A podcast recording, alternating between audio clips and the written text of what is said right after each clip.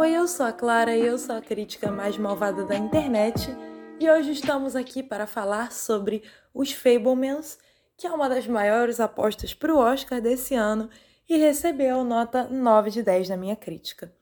Dirigido por Steven Spielberg e roteirizado por ele em parceria com Tony Kushner, esse é um filme autobiográfico que acompanha o jovem Sammy Fableman que se apaixona por filmes após uma ida ao cinema com os pais quando criança.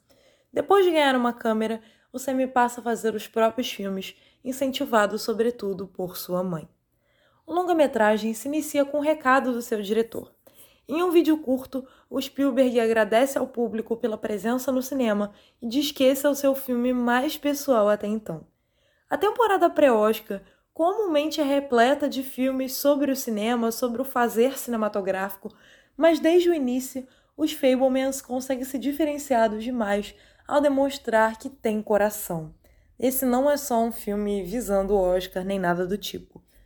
O longa-metragem é ambientado nos Estados Unidos pós Segunda Guerra Mundial, mas conta uma história universal sobre o amor ao cinema, o amadurecimento, a convivência familiar e as dificuldades dos anos formadores da infância e da adolescência, além de abordar também sobre as dificuldades de ser judeu nesse período.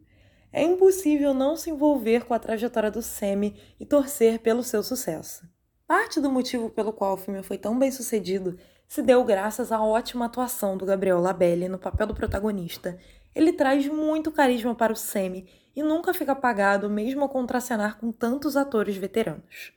O Paul Dano é o pai que no início tem tudo para não ganhar a simpatia do público, mas ele consegue mudar essa visão no decorrer da narrativa.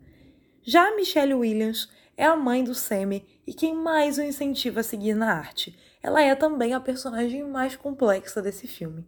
Todos os membros do elenco de apoio entregam um ótimo trabalho aqui. Mais do que uma história sobre o amor ao cinema, essa é uma narrativa sobre o trabalho de um diretor, sobre como um diretor é formado. O público tem a chance de ver a evolução no estilo de filmagem e de edição do Semi, além de ver as quais são as suas principais influências, dentre as quais figuram notadamente o Cecil B. DeMille e o John Ford, que são referenciados de maneiras diferentes e ambas bem interessantes ao longo do filme.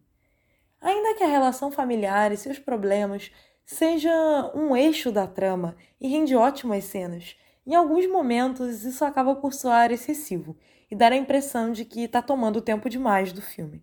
Por mais que o caso de família seja bom, é o amor ao cinema o que o longa-metragem tem de melhor e deveria ter investido um pouco mais nisso em alguns momentos. Então, finalizando, Os Fablemans é um lindo e sensível coming of age sobre o amor à sétima arte e as dificuldades de iniciar a vida como diretor. Contando com excelentes atuações de todo o elenco, essa sem dúvidas é uma produção que merece ser vista na tela grande e que tem tudo para conseguir as principais indicações do Oscar desse ano. Recomendo muito que vocês vejam.